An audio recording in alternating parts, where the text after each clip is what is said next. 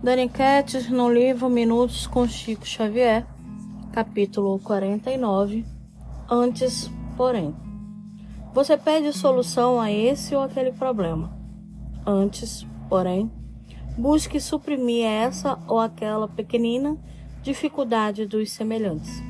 André Luiz.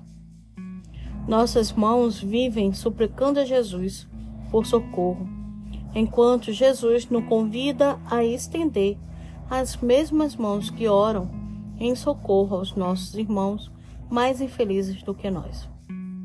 Nossa voz se dirige ao alto, implorando ajuda para nossas enfermidades, ao mesmo tempo em que o alto nos solicita amparo aos miseráveis que sequer podem comprar um simples analgésico.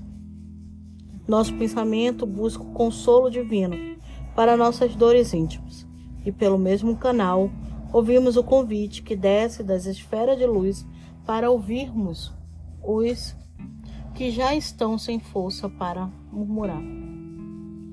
Clamamos a Deus que interceda em favor de nossos filhos amados, e no mesmo instante, Deus nos faz ouvir os gemidos de crianças indefesas e famintas, que não tem ninguém sequer que lhes possa fazer uma prece. Não deixemos de pedir ao alto tudo aquilo que nos for necessário.